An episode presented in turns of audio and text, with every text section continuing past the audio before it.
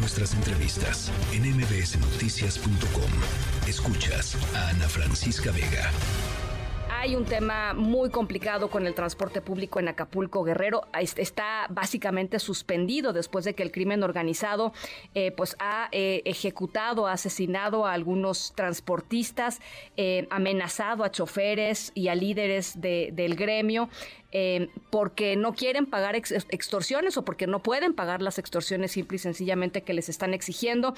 Las cosas muy complicadas en, el puerto de Acapulco y ya lo veníamos platicando desde hacía semanas, ¿no? el tema del crimen organizado pues iba a, ser muchísimo más evidente conforme pues fueran pasando las semanas después del paso del huracán Otis. Juan, Juan Angulo, director de el diario El Sur de Guerrero, te saludo con muchísimo gusto, Juan. Ah, buenas tardes, Ana Francisca. Eh, feliz, primero que nada, feliz año. Igualmente, igualmente un abrazo para ti, para todo el equipo. A ver, pues eh, preguntarte, Juan, eh, eh, sobre las posibilidades de que se regrese a la normalidad de alguna manera en el puerto de Acapulco. Parece estar fuera de control. los videos que hay de gente tratando de subirse a unidades del transporte público, a taxis, este, peleándose por taxis, los taxistas pues, amenazados, una, una verdadera pesadilla. Sí, sí, pocos taxistas que están dando el servicio, pues están cobrando tarifas altísimas. Son dos días ya, eh, Ana Francisca, eh, es algo inédito. Ha habido bloqueos, ha habido suspensión eh, de actividades por algunas horas. Alguna ruta hace unos 10 días estuvo fuera de servicio, tres, cuatro días por, por lo mismo de estas amenazas y la exigencia de, cobro de, cuotas por parte del crimen organizado, pero nunca, eh, que recordemos, dos días seguidos eh, sin transporte público eh, y no solo de esta o de aquella ruta, no solo de esta o de aquella modalidad de transporte, sino de prácticamente todas las rutas, de camiones urbanos, Ana Francisca, de camionetas urban, y de taxis. Eh, eh, particulares o colectivos. Sí. Es la primera vez que ocurre esto y, eh, y, lo único nuevo que ha sucedido recientemente no es el, cobro de cuotas o, o la violencia contra los choferes, sino el huracán Otis. Es decir, claro eh, todo indica que se trata de una desesperación de algún grupo del crimen organizado que ha perdido eh, eh, una fuente de ingresos por el narcomenudeo, porque dejan de venir miles de turistas, porque están cerrados los grandes negocios a los que les cobraban extorsión. Entonces, como que se están yendo contra una de las pocas actividades que se ha venido restableciendo en estos días, que es la, eh, del transporte público. Sí, sí.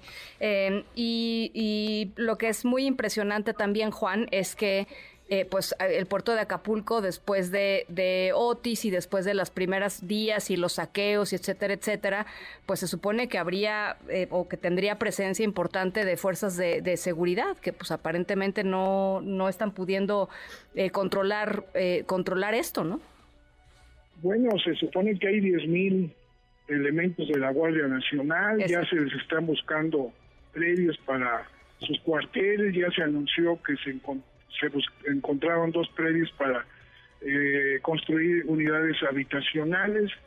Se formó, se anunció hace unos días, la semana pasada apenas, Ana Francisca, que la designación de un mando especial de la Guardia Nacional solamente por Acapulco, nombraron a un general eh, eh, con experto en tareas de inteligencia.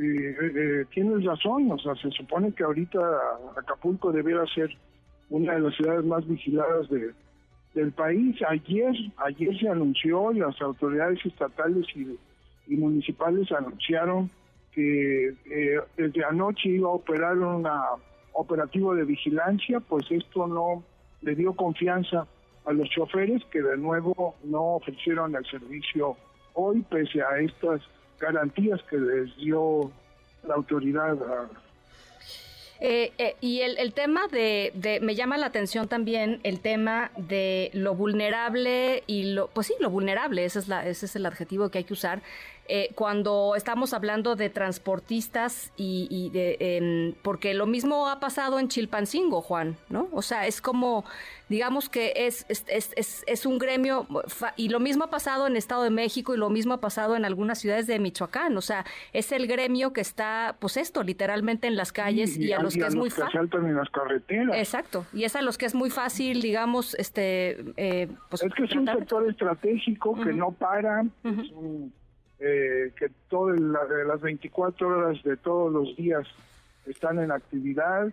Entonces lo mismo es que tienen recursos, claro. Eh, reciben recursos diariamente o, transportan este, mercancías valiosas o necesarias o son útiles para las tareas de para la movilidad de los propios eh, grupos delictivos, es decir, es por muchas razones están en la mira del crimen organizado los, los choferes y, y, y bueno, ahí se está demostrando con esto que está pasando en Acapulco, como te decía, una de las ciudades más vigiladas del país eh, en estos en estos momentos. Y ya nos acostumbramos a que pues ni la alcaldesa ni la gobernadora tengan absolutamente nada relevante que decir, ¿no?